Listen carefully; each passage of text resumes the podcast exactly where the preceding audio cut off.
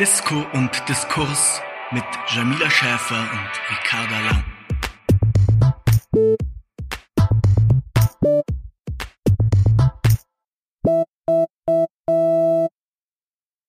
Hallo zusammen. Wir sehen uns hier wieder in der dritten Podcast-Folge mittlerweile schon. Voll krass eigentlich. Wir haben auch schon letzte Woche richtig viel positives Feedback bekommen, auch ein paar Verbesserungsvorschläge, was die Tonqualität angeht, die wir auch sehr, sehr gerne natürlich ernst nehmen und auch dieses Mal ähm, ein bisschen darauf achten werden, dass wir nicht unterschiedlich laut sprechen. Wir geben uns da sehr viel Mühe. Das ist auf jeden Fall ein schöner Start gewesen und heute beschäftigen wir uns vor allem mit dem Thema ja internationale Dimension der Krise, wo wir insbesondere auf die Lage in Brasilien gucken wollen. Aber als allererstes möchte ich gerne meine Kollegin Ricarda, die mir hier wieder natürlich mit Sicherheitsabstand gegenüber sitzt, fragen, wie geht's dir heute? Mir geht's ganz gut. Hi, auch erstmal von mir und auch von mir vielen, vielen Dank für euer Feedback. Das ist wirklich super willkommen. Wir freuen uns auch in Zukunft, wenn ihr uns irgendwie schreibt, was euch gefällt, was ihr noch besser machen können. Mir geht's tatsächlich sehr gut, weil ich dieses Wochenende, also das ist dann wahrscheinlich, wenn ihr den Podcast hört, schon ein bisschen länger her, ähm, das erste Mal seit der Corona-Krise wieder auf einer Demo war. Auch hier natürlich mit viel Abstand, allen Sicherheitsverkehrungen. Aber ich war gestern bei der Menschenkette in Datteln. Das ist ein Ort in NRW, wo ein neues Kohlekraftwerk ans Netz gegangen ist, was natürlich komplett vernunftswidrig ist, dass man den Kohleausstieg mit einem neuen Kohlekraftwerk einleitet. Und da war eine ganz breit gefächerte Klimabewegung von Fridays for Future, Ende Gelände, viele Menschen von den Grünen dabei, aber zum Beispiel sogar auch Leute von der IG Metall, also Bergarbeiterin, die gesagt haben, so eine Dreckschleuder jetzt noch neu zu bauen und ans Netz zu lassen, ist komplett absurd. Und das war für mich irgendwie total schön, auch mal wieder gemeinsam in Person so ein Zeichen setzen zu können und zu sagen, das lassen wir nicht zu, wollen, dass es hier vom Netz geht. Ja, das kann ich mir voll vorstellen, dass es endlich mal wieder so ein bisschen Normalität in den politischen Alltag zurückkehrt mit so einer Aktion. Ja, voll. Und auch das, was wir, glaube ich, in einer der letzten Folgen auch besprochen hatten, genau dieses, was ich einfach nochmal so voll gemerkt habe gestern in Person, dass dieses zusammen an einem Ort sein, zusammen irgendwie diese Bilder zu schaffen, zusammen so eine politische Handlungsfähigkeit zu entwickeln, dass das wirklich nicht ersetzt werden kann, einfach nur durch digitale Formate. Und ich finde es eigentlich ganz cool, wie gerade versuchen, verschiedenste Akteurinnen auch kreative Möglichkeiten zu finden, das wieder zu schaffen und dabei gleichzeitig sich an die Auflagen zu halten, da ich sozusagen so Solidarität und Politik miteinander verbinden. Kleine Anekdote dazu. Ich war diese Woche auch mal wieder auf einer Demo. Und zwar von der Seebrücke gab es so eine Aktion vor dem Bundestag. Und die haben auch gleich die Digitalisierungserfahrungen dieser Krise genutzt und haben die Leute aus Moria und auch Aufnahmen von Demonstrationen mhm. und Videos von Menschen, die dort eingepfercht sind, auf diese Demo projiziert, also quasi als ja. Hologrammprojektion. Und das war eigentlich auch ein ziemlich schöner Moment. Es war natürlich nicht so eine krasse Protesterfahrung, wie du sie jetzt am Wochenende gemacht hast. Aber da hat man auch gemerkt, irgendwie schön, dass man so eine Art virtuelles gemeinsames Demonstrieren durch so neue ja. Technologien irgendwie hinbekommen hat. Das war irgendwie auch ganz spannend. Ich musste tatsächlich voll an dich denken, als ich gestern in Dattel war, wegen diesem virtuellen, ähm, weil am, in der Nacht davor hat Greenpeace so eine Aktion gemacht, ähm, wo sie an Datteln, also an dieses neue Kohlekraftwerk, so verdattelt nicht unsere Zukunft, mhm. Stop Uniper. Uniper ist der Konzern, der dahinter steht, der halt einfach jetzt vor allem, das ist auch richtig pervers, eigentlich möglichst schnell ans Netz gehen will, damit er danach noch Entschädigungszahlungen bekommt von der Bundesregierung. Komplett absurd. Und wir hatten ja vor, ich glaube, vier Jahren oder so mal so eine gemeinsame Anstrahlaktion. Ich glaube, ganz so lange ist es noch gar nicht her. Ist gar nicht, ist so vor drei Jahren, ja, so, wo wir so nachts drei, immer rumgefahren ja. sind und irgendwie so Hetzjagden gemacht haben und sowas. Das waren für mich auch nochmal so melancholische Rückerinnerungen an. Ich glaube, eine der spannendsten Aktionen, die wir in unserer gemeinsamen Grünen Jugendzeit gemacht haben. Ja, genau. Also Hetzjagden hört sich jetzt so spektakulär an. Die, ha wir haben niemanden gehetzt. Gefühlt. Die haben ja niemanden gehetzt. Wir haben einfach nur mit einem mit so einem Projektor gemeinsam mit verschiedenen anderen Aktivisten aus der Grünen Jugend verschiedene politische Sprüche auf so einen Kühlturm von einem Kohlekraftwerk im NRW-Revier projiziert und danach wurden wir gehetzt, weil wir das nämlich gemacht hatten und das, glaube ich, eine Ruhestörung ist und deswegen wurden wir vom Wach, Wach, ja. Werkschutz, Werkschutz, Werkschutz ja. Aber weit über deren verfolgt. Gebiet hinaus. Ja, ne? also die sind richtig ausgehalten und sind einfach so kilometerweit nachgefolgt, weil es überhaupt kein Gebiet mehr von RWE war. Tja, ja, das waren noch die wilden Zeiten. Jetzt machen wir nur Podcasts. ja, da sind wir wieder beim Thema. Heute soll es ja vor allem um die internationalen Auswirkungen der Krise gehen und wir wollen es so ein bisschen am Beispiel Brasiliens erörtern. Viele haben es vielleicht auch noch gar nicht mitbekommen. Also wir haben ja letztes Jahr sehr, sehr viel über die Zerstörung des Amazonas-Regenwalds gesprochen. Und tatsächlich ist die Zerstörung in dieser Halbjahreshälfte schon um 55 Prozent größer als im letzten Jahr, wo wir so massiv über diese Waldbrände und so schon diskutiert hatten. Und sind auch sehr viele Menschen umgebracht worden. Also gerade die indigene Bevölkerung, die halt auch noch viel in diesen Amazonasgebieten zu Hause ist und lebt. Da, dort wurden insbesondere diejenigen, die den Wald tatsächlich gegen diese Zerstörung schützen wollten, einfach ermordet. Das ist ja auch kein neues Phänomen, aber es hat auch durch diese Corona-Krise sehr viel weniger öffentliche Aufmerksamkeit und hat nochmal stark zugenommen. Und genau deshalb dachten wir uns, es ist ähm, nochmal lohnenswert, auch auf diese Entwicklung zu gucken. Und dafür haben wir jetzt als allererstes mal Anna Cavazzini eingeladen. Sie ist seit letzten Mai Mitglied im Europaparlament und auch in der Grünen Fraktion. Anna, du beschäftigst dich ja schon lange mit der Situation in Brasilien, machst auch viel zu Handelspolitik im Europaparlament. Wie hat sich denn die Lage in Brasilien durch Corona verändert und welche Entwicklungen haben sich vielleicht noch verschärft? Ja, die Lage in äh, Brasilien ist gerade echt besorgniserregend, ähm, was Corona angeht, aber auch was die ökologische Lage im Amazonas angeht. Also der Präsident äh, Jair Bolsonaro hatte Corona am Anfang total ignoriert, also eigentlich immer noch. Und mittlerweile ist Brasilien das Land, das fast am stärksten nach den USA mit äh, ja, dem Corona-Virus, mit Infizierten, aber auch mit der Anzahl der Toten äh, betroffen ist und ganz besonders hart trifft es eben die indigenen Gemeinden, wo auch viele im Amazonas leben. Viele Journalistinnen und Journalisten sprechen sogar schon von einem drohenden Genozid, weil ja, dort das Gesundheitssystem natürlich noch viel schlimmer ist, wenn das Virus einmal in den Gemeinden ist, dann breitet sich sehr krass aus. Also was den Coronavirus angeht, ist die Lage wirklich besorgniserregend. Aber eben auch, was den Amazonas angeht.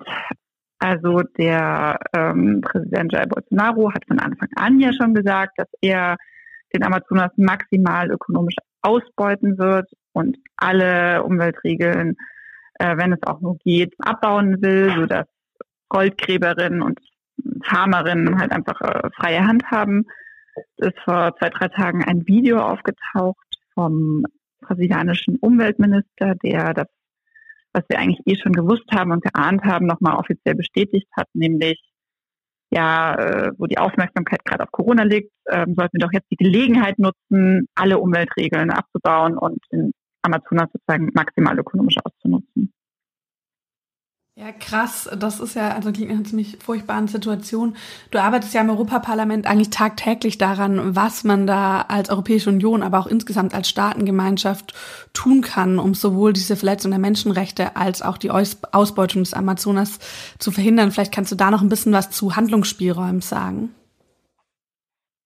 In der Tat gibt es beschränkte, sage ich mal, Handlungsspielräume der Europäischen Union. In allererster Linie ist es natürlich auch ein eine Frage von der nationalen Gesetzgebung und der Zivilgesellschaft und der Opposition auch im Kongress, die es natürlich auch gibt. Also exemplarisch soll ein Gesetz genannt sein, was wirklich, wirklich äh, besorgniserregend ist und kurz vor der Abstimmung steht. Es soll Landgrabbing im Amazonas, was eben illegal in den letzten äh, Monaten und Jahren passiert ist, legalisiert werden. Und das würde wirklich nochmal indigenen Gemeinden wirklich Land stehlen. Das würde ja, den Minenbesitzern noch mehr Rechte geben. Das würde den Amazonas noch weiter abholzen. Und das ist eine Entscheidung, die gerade im, im Kongress ansteht. Und es gibt eine riesengroße Kampagne der brasilianischen Zivilgesellschaft. Und deswegen ist, glaube ich, ein ganz wichtiger Punkt zu sagen, wir unterstützen die, wir sind ähm, solidarisch mit denen, wir haben Kontakt mit denen. Wir versuchen gerade auch als Europaabgeordnete nochmal einen Brief an unsere sozusagen brasilianischen Abgeordnetenkolleginnen zu schreiben, sie nochmal darauf hinzuweisen, wie ähm, desaströs ein solches Gesetz wäre. Aber wir sind natürlich vor allem ökonomisch mit Brasilien verflochten und deswegen haben wir auch ein paar, ja, wirklich ökonomische Hebel in der Hand. Britische Supermarketten haben schon angedroht, brasilianische Produkte zu boykottieren, sollte dieses Gesetz ähm, wirklich in Kraft treten.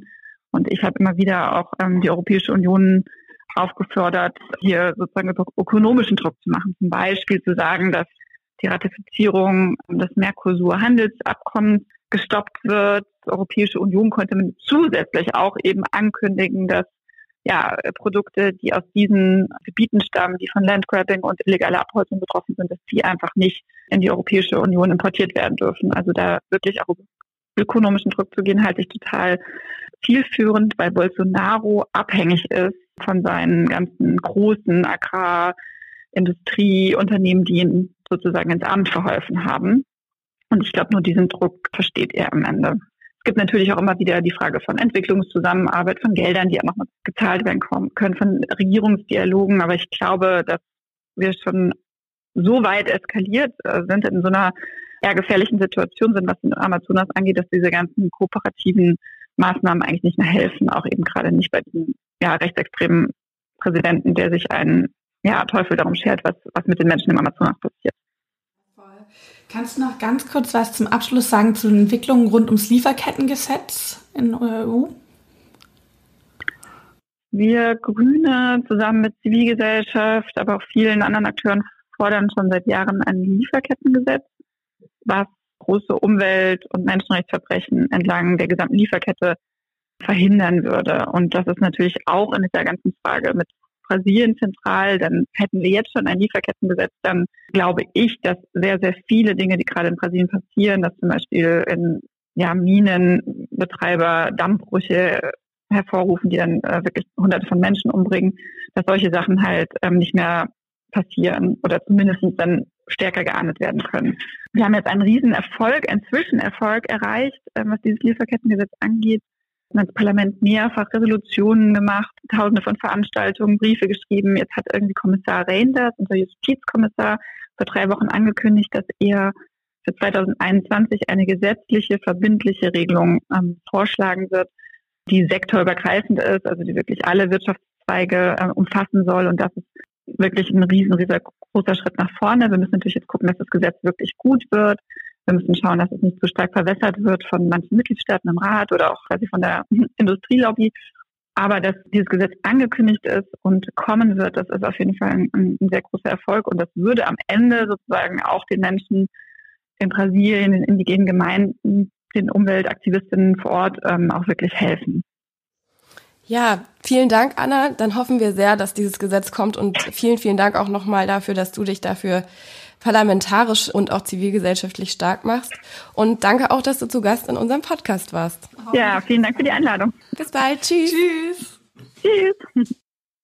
Ja, ich freue mich, weil es die Anna jetzt bei uns war, weil ich mir tatsächlich viel Gedanken gemacht habe in den letzten Wochen über diese Frage von globale Situationen, auch so ein bisschen über diese Frage, von globaler Solidarität, weil einerseits ist ja die Corona-Krise eine, die uns alle betrifft. Also jedes Land auf der Welt ist davon betroffen, alle Menschen. Es gibt sozusagen eigentlich eine gemeinsame Gefahr, die uns alle betrifft. Und trotzdem ist es ja kein Automatismus, dass sich daraus mehr Solidarität ergibt. Und ich finde, es gab dazu einen super spannenden Artikel, noch relativ zu Beginn der Corona-Krise von Max Pichel und Mario Neumann im Neuen Deutschland. Könnt ihr auch gerne mal suchen, finden man bestimmt, wenn man es irgendwie... Der war am Freitag. Ah, Aber, Freitag, das aber ist ist tatsächlich ein super Artikel. Genau, ähm, also könnt ihr auf jeden Fall mal suchen und euch anschauen, wo sie darüber geschrieben haben, dass es sozusagen viele Menschen natürlich Solidarität in der Krise sehr in ihrem Alltag und in ihren direkten zwischenmenschlichen Beziehungen leben. Also ich organisiere Einkäufe für meine Nachbarin, wir haben Nachbarschaftsnetzwerke, ich bleib zu Hause, um Risikogruppen zu schützen. Und dass aber natürlich noch nicht entschieden ist, was diese Solidarität politisch bedeutet und was daraus sich langfristig gesellschaftlich ergibt. Und dass es eigentlich zwei mögliche Wege gibt, dass Solidarität in zwei Richtungen gedreht werden kann. Und die eine ist eigentlich eine sehr regressive und das ist eine Form von einer nationalen Volkssolidarität. Also dass man sich als homogene Volksgruppe sagt, geil, wir jetzt gemeinsam gegen diese Krise, diese, gegen diese Krise. Für mich steht da immer so sinnbildlich total dafür dieses Team Österreich von Sebastian Kurz, der hat es auch so formuliert, das Team Österreich bekämpft gemeinsam die Krise.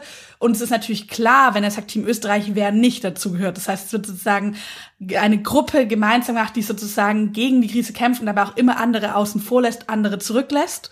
Und es gibt aber natürlich auch voll das Potenzial, gerade weil die Krise uns alle betrifft und eben Corona keinen Unterschied macht nach Hautfarbe, nach Herkunftsort, nach dem zufälligen Ort, wo meine Eltern geboren sind, gibt es auch die Möglichkeit, eine transnationale Solidarität zu ziehen, also zu sagen, genau jetzt ist der Moment, wo wir unser Handeln nicht an zufällig gezogenen Ländergrenzen und nationalen Scheuklappen ausrichten, sondern daran, wie wir ein gutes Leben für alle erschaffen können. Ich glaube, diese Entscheidung ist noch nicht gefallen, wie das politisch gedreht wird. Wir müssen, aber ich glaube, wir müssen entscheiden, auf welcher Seite wir stehen und das jetzt sozusagen dadurch auch politisch in den Vordergrund stellen.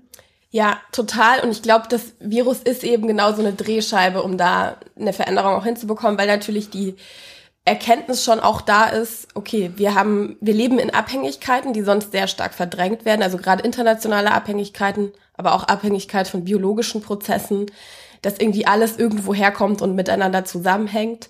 Das wird, glaube ich, sehr, sehr vielen bewusst. Und gleichzeitig gab es aber eben dieses krasse, diese krasse Rückbesinnung auf den Nationalstaat. Auch in Europa, ganz zu Beginn der Krise, haben wir das ja auch gesehen, dass unabgesprochen die Grenzen wieder dicht gemacht worden sind und tatsächlich der Nationalstaat so als Retter in einer internationalen Krise äh, zu so einer neuen Relevanz gefunden hat. Und diese Renationalisierungstendenzen in der Krise sind ja aber etwas, was gar nichts ist, was irgendwie so gegen die Globalisierung sich aufbäumt, sondern was schon in der Globalisierung und ihrer Art und Weise angelegt ist.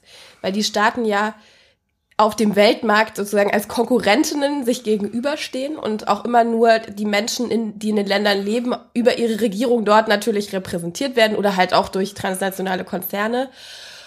Und natürlich sehr, sehr vieles dieser Logik der Wettbewerbsfähigkeit untergeordnet wird. Ja. Dadurch gibt es natürlich eine krasse Repräsentationskrise. Ne? Die, die, die Regierung handeln sehr, sehr oft auch eigentlich entgegen der Gemeinwohlinteressen, um sich wettbewerbsfähig zu halten. Und genau das verstärkt natürlich eine Aushöhlung von Gesundheitssystemen, von öffentlicher Daseinsvorsorge und verhindert eigentlich, dass eine Gesellschaft krisenresilient sein kann. Und absurderweise wird aber genau, weil man immer weiß, dass der Nationalstaat am Ende sozusagen der Akteur ist, auch gerade in der Krisensituation sich wieder auf dieses nationale Kollektiv zurückbesonnen, weil die Krise ist ja was internationales, abstraktes und der Nationalstaat muss einen dann retten, was aber eigentlich gar, gar nicht, nicht das Problem, gar nicht das Problem löst. Ja, und ja auch gar nicht möglich ist. Also es kann ja sozusagen bei einer internationalen Krise kein ähm, Nationalstaat da alleine die Antwort genau. finden.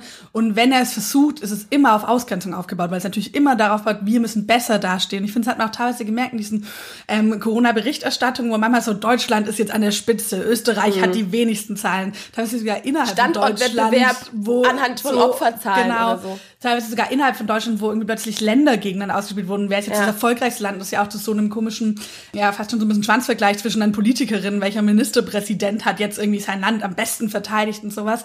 Wo man das sozusagen gesehen hat, diese komische Konkurrenzlogik wird sogar auf Fragen von Pandemien, wird sogar auf Fragen ja. von Opferzahlen, wird sogar am Ende auf Zahl, Fragen von Todeszahlen angepasst. Und ich glaube, das liegt daran, wenn man halt eine internationale Politik anschaut, hat die ja in den letzten Jahren und Jahrzehnten in der Globalisierung immer so funktioniert, dass erstmal davon ausgegangen wird, es gibt einen globalen Markt, Markt und es gibt Konkurrenz. Und in dieser Konkurrenz treten sich die verschiedenen Nationalstaaten als Kontrahentinnen, als sozusagen Wettbewerberinnen um den besten Standort gegenüber.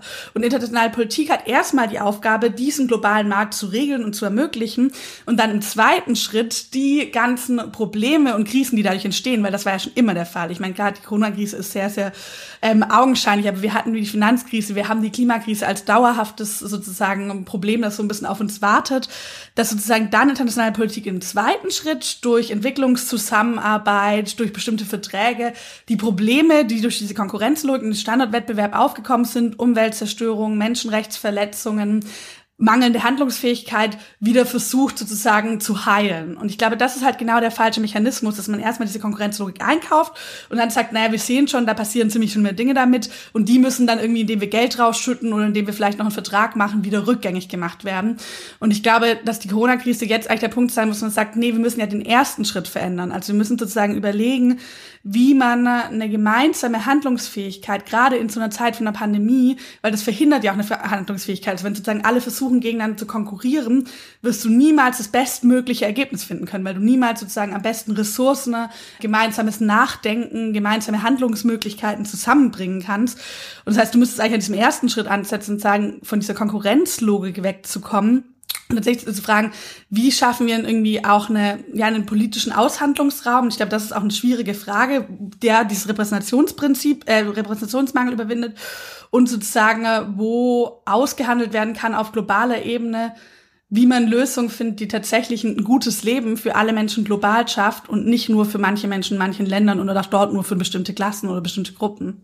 Ja, also es müsste ja eigentlich darum gehen, dass die Staaten gemeinsam überlegen, wie können wir eigentlich Strukturen schaffen, die globale Gemeingüter schützen für die Menschen und nicht, wie können wir der allergeilste Standort in einem Wettbewerb werden was sie dann immer in eine Handlungsrationalität zwingt, die eigentlich zulasten von großen Teilen ihrer eigenen Bevölkerung geht. Und wir sehen es ja, wie das in Brasilien auch gelaufen ist. Da gab es in, in, den 80er Jahren, so Ende der 70er, Anfang der 80er, gab es eine riesige Gesundheitsbewegung, die sich formiert hat, um öffentliche Gesundheitsvorsorge zu stärken. Die waren auch erfolgreich. Es gab dann auch wirkliche Errungenschaften in der Sicherung der öffentlichen Gesundheit. Es war auch eine große soziale Frage die in Brasilien auch politisch beantwortet wurde. Und dann gab es aber diesen neoliberalen Druck, auch ja seit den 90er Jahren, wie das der auch in vielen Ländern der Fall war, der dann auch dazu geführt hat, dass diese Errungenschaften wieder zurückgenommen worden sind, eigentlich entgegen der Interessen der Bevölkerung, weil in diesen Jahren Säuglingssterblichkeit, überhaupt die Sterblichkeit von Menschen aufgrund von eigentlich halberen Krankheiten total zurückgegangen sind. Und jetzt ähm, haben die natürlich auch einen Präsidenten, der sich überhaupt gar nicht mehr für andere Punkte als die Standortwettbewerbsfähigkeit interessiert. Also der Jair Bolsonaro ist natürlich auch ein besonders rechtsextremer rechtsextremer faschistischer Typ, der halt solche Kategorien wie Menschenrechte oder auch öffentliche Gesundheitsvorsorge, das äh, findet der ja alles, das ist ja Venezuela und Kommunismus und deswegen alles beschissen. Und da, da wird natürlich auch so ein Feindbild erzeugt, dass einfach diese, diese Aushöhlung von öffentlicher Infrastruktur noch mehr Vorschub leistet und dieses Gemeinwohl überhaupt nicht mehr im Blick hat. Und er agiert natürlich auch noch mit massivem Rassismus gegenüber den Indigenen, äh, die ja. zum Beispiel im Amazonas-Regenwald leben und bedient sich tatsächlich auch so Rassismus, um diese Standortwettbewerbslogik genau. noch weiter auszubauen und zu legitimieren und Menschen zu entrechten, die dem ja. im Weg stehen. Er schafft sich Mehrheiten für eine Ausbeutung von Mensch und Natur, indem er sozusagen rassistische Feindbilder und diese Entmenschlichung, also wenn sozusagen gar nicht mehr wahrgenommen wird, dass es Menschen sind, in der Bevölkerung. Ich glaube auch, dass Brasilien eigentlich echt krass als Land oder die Entwicklung in Brasilien zeigen, dass eben diese neoliberale Gestaltung der Globalisierung sowohl global als auch national Ungleichheiten verschärft. Ja. Wenn man es ja genau sieht, in Brasilien sind sozusagen durch diese Standortwettbewerbslogik äh, Menschenrechte krass hinten angestellt worden und national die Ungleichheit verschärft worden, weil sozusagen auch das Wohl der eigenen Bevölkerung hinten angestellt wird dafür, wie man auf dem globalen Weltmarkt am geilsten dastehen kann, wenn man am meisten Holz abgeholzt hat. Und natürlich werden aber dadurch auch immer wieder global in den Machtverhältnissen, die es ja auch einfach gibt zwischen globalem Süden und globalem Norden, werden diese Ungleichheiten auch weiter verschärft, weil natürlich auch so ein Race to the Bottom besteht. Also wo sozusagen, wo wird am billigsten, wo wird am schlechtesten produziert. Und das sind dann eben oft Länder, die schon historisch gesehen schlechte Chancen hatten. Das finde ich sozusagen auch einen sehr wichtigen Punkt mitzunehmen, weil ich finde, manchmal gibt es in dieser globalen Gerechtigkeitsdebatte so ein bisschen zwei Seiten, die sich gegenüberstehen. Mhm. Die einen, die so sagen, es gibt den globalen Norden, da geht's allen super und den globalen Süden, da werden alle ausgebeutet. Und die anderen, die sagen, nee, wir müssen doch auf die Unterschiede in den Ländern schauen und da ist doch das Hauptproblem. Und ich glaube, eigentlich ist es halt sozusagen ja eine gemeinsame Wurzel. Diese neoliberale Gestaltung der Globalisierung bringt am Endeffekt beides hervor. Und da wirst du glaube auch sozusagen beides nur auf beides nur Antworten finden, wenn du das halt sozusagen so ein bisschen an der Wurzel packst und nicht immer so das Gefühl hast, du musst dich entscheiden, guckst du auf globale Ungleichheiten oder guckst du auf Unterschiede in den Ländern. Total. Und ich meine auch am Beispiel Brasilien zeigt sich nochmal sehr deutlich, dass halt durch diese Standortwettbewerbslogik, die ja angeblich gut für alle BrasilianerInnen sein soll, wobei das würde vielleicht Bolsonaro gar nicht mehr behaupten, weil er ja diesen massiven Ausgrenzungskurs... Den Anspruch hatte schon aufgegeben. Genau, das stimmt. Aber das ist natürlich eigentlich die Erzählung, die ganz, ganz lange diese neoliberale Agenda auch getragen hat. In das Deutschland ist, ist gut ja für alle. Voll die Erzählung. Genau, also das ist ja sozusagen so das Wohlfahrtsversprechen, wenn es der Wirtschaft gut geht, geht's allen gut. Und Trickle-Down-Effekt. Genau, der Trickle-Down-Effekt, so wurde das, wurde sehr bezeichnet. Und das ist ja sozusagen genau das, der Fehlschluss, weil eben klar wird, durch diese Aushöhlung der öffentlichen Infrastruktur leiden eigentlich diejenigen am allermeisten, die sich am wenigsten selber schützen können. Und das sind natürlich die Ärmsten der Armen, das sind aber auch zum Beispiel Frauen, die sehr stark ins Private zurückgedrängt werden oder eben die Indigenen, die sich nicht darauf verlassen können, dass der Staat sie schützt oder dass sie Zugang noch haben zu gesundheitlicher Versorgung beispielsweise, weil die denen auch entzogen wird als, als Rechtsanspruch. Und da sieht man eben genau, dass das eigentlich schon in dieser neoliberalen Logik auch eine innere Spaltung der nationalen Bevölkerung auf einer sozialen Achse dann angelegt ist. Aber ich finde, wir sollten auch noch über den ökologischen Aspekt äh, sprechen, weil ja auch an Brasilien sozusagen sowohl diese sozialpolitische Spaltung sehr, sehr deutlich wird, aber eben auf der anderen Seite auch klar wird, wie diese reine Orientierung an kurzfristigen Profit und Standortwettbewerb auch dazu führt, dass so globale Gemeingüter wie eine, ein Erhalt des Regenwalds ja. massiv von nationaler Politik dann unterminiert werden und natürlich auch neue Krisen hervorbringen. Total, und die auch sozusagen so ein unbegrenztes Eingreifen in die Natur. Also und ich glaube, auch da ist die Corona-Krise echt was, was uns nochmal finde ich, so ein, ja, wirklich problematisches menschliches Verhalten irgendwie aufzeigt. Und ich würde gar nicht sagen im Sinne von, oh, die Natur ist unabhängig vom Menschen schützenswert und sozusagen der Mensch darf da gar nicht eingreifen oder sowas. Und natürlich ist eine Form von Naturbeherrschung, also dass wir uns irgendwie Natur um uns herum auch formen, ist auch Teil von menschlicher Entwicklung und war auch sozusagen Grundlage für zivilisatorischen Fortschritt.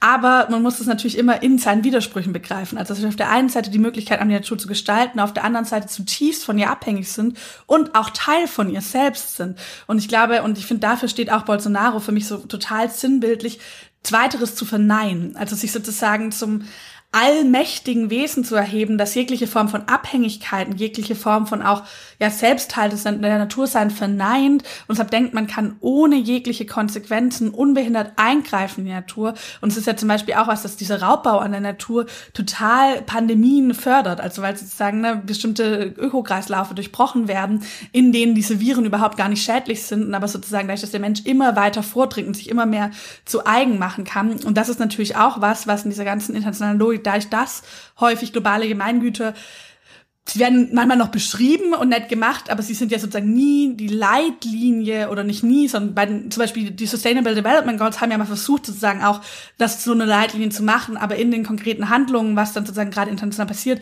sind sie halt viel zu selten die Leitlinie, sondern sind immer sowas, was man noch im letzten Paragraphen dazu schreibt, dass es auch wichtig ist. Aber erstmal ist die Leitlinie, okay, wie können jetzt die ökonomischen Interessen dieser Staaten gegeneinander abgewogen werden? Wer setzt sich durch? Wer ist am stärksten? Und ich glaube, deshalb wäre halt tatsächlich auch so eine Formulierung von Gesundheit, von natürlicher Lebensgrundlage Rechtsgrundlage als Gemeingüter, wo sich dann staatliches Handeln daran orientieren muss und sozusagen auch so eine Verantwortlichkeit dafür geschaffen wird, wäre eigentlich auch voll der menschliche Fortschritt, auch voll der zivilisatorische Fortschritt, weil man halt rauskommen würde aus so einer ja vermeintlichen Unabhängigkeit des Menschen von der Natur.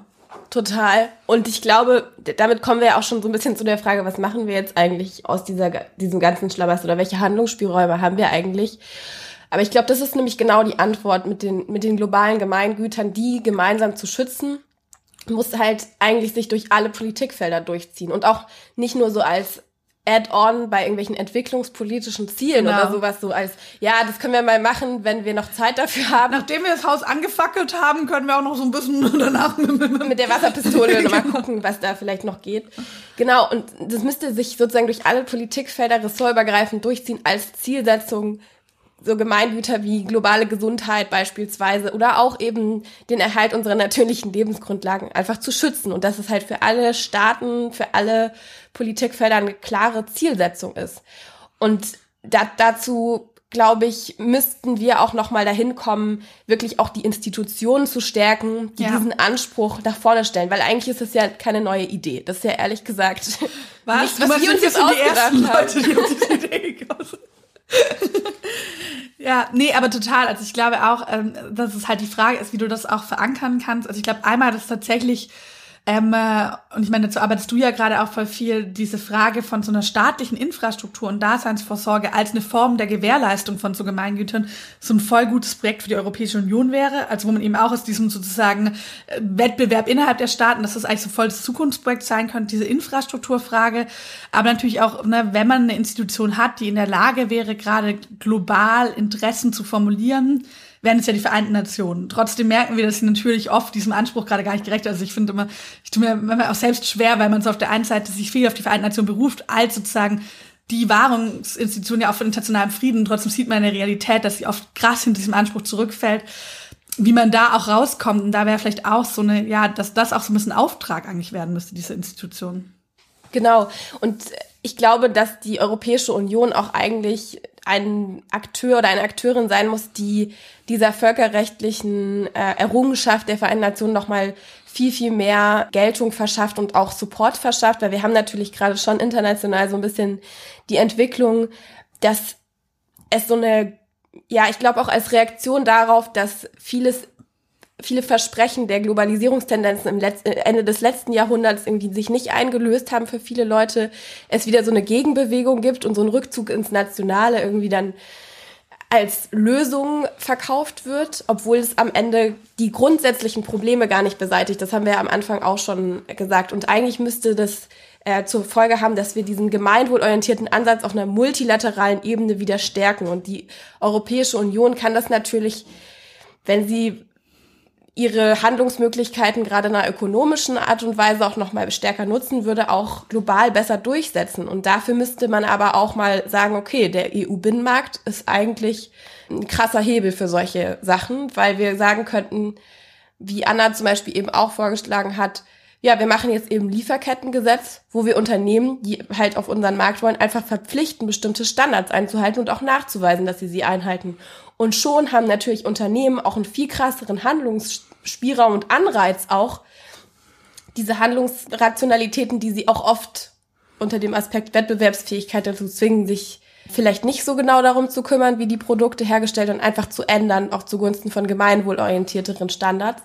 Und gleichzeitig könnte man auch sagen, wir importieren keine Produkte mehr, die aus Regionen kommen, wo es massive Menschenrechtsverletzungen gibt, die mit der Produktion solcher Produkte zusammenhängen. Beispielsweise aus Sojaplantagen am Amazonas, wo Leute umgebracht worden sind.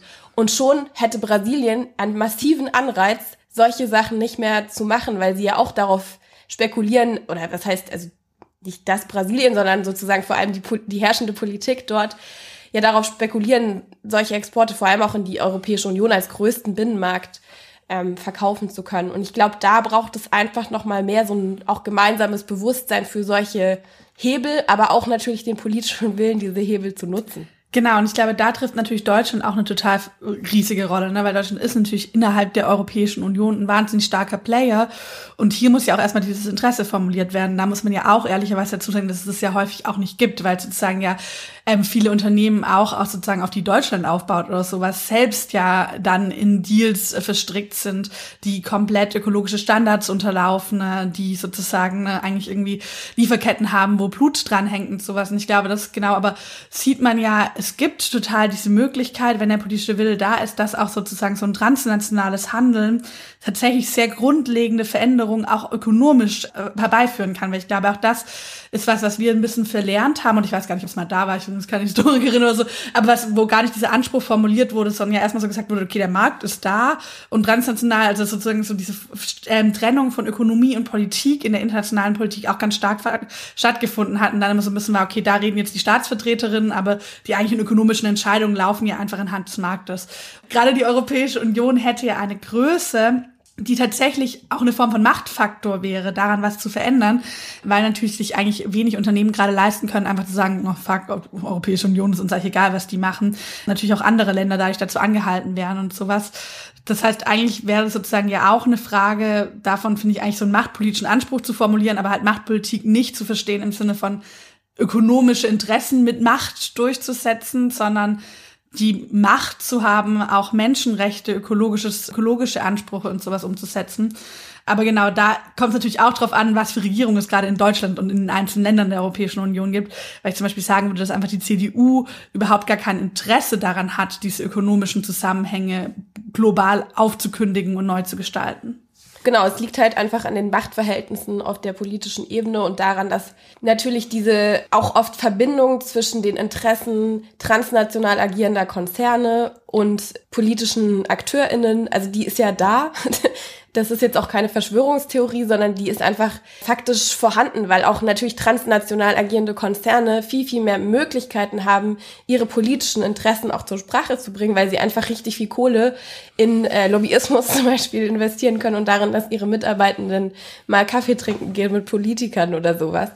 Und da müssen wir, glaube ich, auch hinbekommen, dass von der Zivilbevölkerung eingefordert wird, dass ein Agieren gegen unsere ökologischen Nachhaltigkeitsinteressen, aber auch gegen unser gemeinsames Interesse, dass irgendwie gerecht zugeht auf der Welt, dass da die Politik einfach sich anders auch aufstellen muss und müssen, glaube ich, diese Interessen auch nochmal stärker zur Sprache bringen.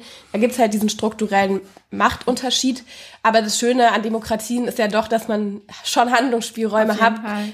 über Protest, aber natürlich auch über parlamentarische Politik einen anderen Anspruch lauter zu machen. Und ich meine, wir haben ja zum Beispiel auch mit Fridays for Future gesehen, dass es durchaus möglich ist, da ein Umdenken auch bei zentralen AkteurInnen zu erreichen. Es ist nicht, passiert nicht von selbst, aber es ist eben auch möglich und deswegen glaube ich, bleibt es wichtig, auch zivilgesellschaftlich zum Beispiel dieses Lieferkettengesetz voranzustellen, sich dafür einzusetzen, dass dieses Mercosur-Abkommen, was im Prinzip eigentlich eine Stärkung für Bolsonaro ist in der jetzigen Situation, zu stoppen und auch äh, tatsächlich Abgeordnete, die uns ja als Bürgerinnen auch vertreten, darauf hinzuweisen, dass es ein problematisches Bild wäre, wenn, wenn das durchgewunken wird. Und ich glaube, da ist einfach Druck sehr, sehr wichtig. Und gleichzeitig natürlich auch diese, diese Zusammenhänge irgendwie zu thematisieren und nicht so davor zu stehen und zu sagen, oh, das ist alles so abstrakt, das ist alles so schwierig. Ich meine, vielleicht, das ist ja auch bescheuert jetzt zu sagen, das ist ja ganz einfach, versteht man sofort, aber ich glaube, es lohnt sich auf jeden Fall, sich damit auseinanderzusetzen, um halt auch eine Sprachfähigkeit für solche Missstände und auch gegen solche Missstände zu entwickeln. Ja, und ich glaube auch so eine Form von so einer Sichtbarmachung, ne? Also das überhaupt jetzt, und ich glaube, es kann auch zum Beispiel auch in unserer Medienlandschaft noch total verstärkt werden. Wie sehr werden denn Krisen in anderen Ländern wahrgenommen? Wie sehr wird denn die Situation, was ich vorher angesprochen habe, man steht so ein bisschen an dieser Entscheidung, wird diese Solidarität eher national umgedeutscht oder ist sie ein Ansatzpunkt für eine transnationale Solidarität? Zum Ansatzpunkt für die transnationale Solidarität wird sie ja auch in dem Moment, in dem wir das wahrnehmen, wie geht es anderen Leuten in dieser Situation, was machen die für Erfahrungen und ja auch so eine geteilte Erfahrung ermöglicht wird. Also das sozusagen ja auch zu sehen, dass diese Erfahrung gemeinsam gemacht wird und zu sehen, naja, vielleicht jemand, der in Brasilien lebt, macht es gerade unter noch viel härteren Bedingungen und mit auch irgendwie einer rechtsextremen Regierung, aber ist erstmal von diesem Virus auf eine ähnliche Art und Weise betroffen, hat ähnliche Kämpfe, der Struggle für ein Gesundheitssystem. Und ich glaube auch das sozusagen auch in der Differenziertheit, was du mir zum Beispiel erzählt hast mit dem Gesundheitssystem, wusste ich überhaupt nicht, dass es da irgendwie so krasse Proteste gab in Brasilien und sowas. Manchmal gibt es dann ja doch auch manchmal so ein bisschen den Blick von, okay, da war schon immer alles schlimm und das muss man uns da so ein mhm. bisschen besser machen und viel mehr zu sehen, dass natürlich diese intern in national geführten Kämpfe um Gerechtigkeit, um Gesundheit in ganz vielen Ländern geteilt werden, man auch auf Erfahrungen aufbauen kann. Also wir können zum Beispiel total viel lernen, gerade aus Südeuropa, was dort für Kämpfe rund ums Gesundheitssystem, weil sozusagen diese neoliberalen Einsparungen im Gesundheitssystem, die, würde ich sagen, auch in Deutschland auf jeden Fall stattgefunden haben, aber vielleicht auch gar nicht immer nur Einsparungen, sondern eine Umdeutung von den Geldern, wo die Gelder hinfließen die wurde in Südeuropa noch viel härter gemacht und die haben eine total handlungsfähige Gesundheitsbewegung aufgebaut, die sich dagegen einsetzt und halt sagt, hey, am Ende tötet Neoliberalismus. Ne? Das ist nicht nur eine Frage von wer lebt wie gut, das ist auch eine Frage von Leben und Tod. Und ich glaube, da auch zu merken, sich damit auseinanderzusetzen, welche Bewegungen gibt es in anderen Ländern, welche Akteurinnen, wie kämpfen die, was können wir von denen lernen, ist super wichtig. Und ich würde auch immer voll dazu anhalten, alle Menschen, die sich irgendwie in ihrem Land oder in ihrem Bundesland dafür einsetzen, dass es gerechter zugeht, dass es eine bessere Infrastruktur gibt, dass es eine bessere Daseinsvorsorge gibt. Setzt euch mit globalen Zusammenhängen zusammen. Selbst wenn es nicht euer Fokus ist, ist es zum Beispiel bei mir auch nicht. Ich mache ja auch mehr sozusagen als die meisten Projekte, die ich im feministischen Bereich mache, jetzt im Gesundheitsbereich, bewegen sich eher im nationalen Handlungsspielraum, aber dieses Verständnis dafür, dass langfristig Veränderungen auch in diesem Bereich auch eine Veränderung der globalen Ordnung notwendig ist, das müssen, glaube ich, noch viel mehr Menschen machen, die kommunal, die lokal, die auf Landes- oder auf Bundesebene Politik machen. Vielleicht noch ein letzter Gedanke dazu. Ich, ich glaube, das Problem gerade bei sozialen Kämpfen ist ganz, ganz häufig eben, dass die Handlungsspielräume, die, also realen rechtlichen Handlungsspielräume, um rechtlich was an der sozialen Situation von Menschen zu verbessern, sehr oft vor allem im nationalen Bereich liegen. Und deswegen konzentrieren sich natürlich auch sehr viele soziale Bewegungen nachvollziehbarerweise Total. auf den nationalen Diskurs und richten sich an die nationale Regierung oder an die Landesregierung oder so. Aber es ist natürlich trotzdem super wichtig, wie du gesagt hast, diese internationale Verschränkung auch in den Blick zu nehmen, weil ja ganz oft auch mit Sachzwängen aus dieser Wettbewerbslogik der Globalisierung heraus wir können so eine ja nichts anderes machen, sonst gehen die Unternehmen. Genau, ja, halt auch äh, formuliert wird. Und wenn Unternehmen sehr, sehr viel mehr gemeinsam regulieren würden zum Beispiel und die, die den globalen Handel nutzen würden, eher um ein Race to the Top zu machen, was Sozial- und Umweltstandards geht, als sich immer gegeneinander ausspielen zu lassen und dann dieses Race to the Bottom zu machen, wo eigentlich niemand was davon hat langfristig wäre halt super wichtig einzufordern, auch von sozialen Bewegungen, die vor allem im nationalen Rahmen sich orientieren, was, wie gesagt, nachvollziehbar ist in den, in den Kämpfen. Aber ich glaube, dieser globale Blick durch alles durchzuziehen, hilft eigentlich auch, um langfristig erfolgreicher zu sein und auch vielleicht diese Verbindung hinzubekommen, dass soziale Bewegungen sich auch mehr miteinander über Ländergrenzen hinweg vernetzen. Und ich denke, dass die Entstehung von so einer globalen Zivilgesellschaft mega cool wäre und mega wichtig wäre, auch um so einen Gegenentwurf zu dieser staatlichen Zusammenarbeit, die immer diese Repräsentationsprobleme mit sich bringt, hinzubekommen und vielleicht auch ja, internationale Politik zu demokratisieren. Und ich meine, vielleicht ist ja auch so dieser Digitalisierungsschub, den wir in den letzten Wochen und Monaten gesehen haben, nochmal ein wichtiger Impuls dafür, das mehr in den Blick zu nehmen. Ja, ich glaube auch, dass man da tatsächlich auch mit der Europäischen Union so voll einen Ansatzpunkt hat, weil man eigentlich so ein bisschen das Europa der Bürgerinnen, also sozusagen, dass es eine breite Bürgerinnenbewegung gibt. Und die gibt es ja auch an vielen Stellen, vernetzt sich ja auch immer stärker, die sozusagen einfordert, wir in Europa sein, in dem jede Bürger und jede Bürgerin die gleichen Rechte hat. Und zwar Rechte nicht nur im Sinne von so einem formalistischen, also wählen dürfen, sondern tatsächlich auch die gleichen sozialen Rechte, die gleichen recht freiheitlichen Rechte, die gleichen politischen Rechte und die gleiche politische Teilhabe. Und ich glaube, das ist sozusagen, also wenn man, ich glaube, man kann sozusagen sozusagen die Europäische Union oder auch einfach unsere Europadebatten da gerade als Anknüpfungspunkt, von dem dann auch sozusagen viel nochmal auf die globale Ebene gehoben werden kann, wie man eine Bürgerinnenbewegung schaffen kann, wie man dieses gemeinsame Einfordern schaffen kann und wie man, da debattieren wir ja gerade auch viel drüber, zum Beispiel über Plattformen, über wie die Medienwelt organisiert wird, auch eine gemeinsame Öffentlichkeit schaffen kann. Ich glaube, das auf europäischer Ebene zu schaffen, wäre erstmal voll der gute Schritt in die richtige Richtung, auf dem man nachher auch voll gut aufbauen kann. Ja, ich glaube, äh, wir haben jetzt schon sehr viel über das Thema gesprochen, auch so ein bisschen über Handlungsspielräume und wir sind aber auch super interessiert daran, welche Ideen ihr vielleicht noch habt oder konkrete Erfahrungen, gerade um so soziale und ökologische Kämpfe internationaler anzupacken. Äh, da gibt's ja sicherlich auch viele Beispiele oder so, die wir noch gar nicht kennen und aber sehr gerne erfahren würden und schreibt uns da doch sehr, sehr gerne, genauso wie wir auch immer dankbar sind über euer Feedback. Auch der übrigens Verbesserungsvorschläge sind wir auch sehr, sehr gerne, hören wir einfach sehr, sehr gerne, weil wir ja auch ganz neu sind im Podcast-Geschäft. Aber wir hoffen natürlich, die Folge hat euch gefallen und ja, wir sehen uns beim nächsten Mal. Tschüss, bis Ciao. ganz bald.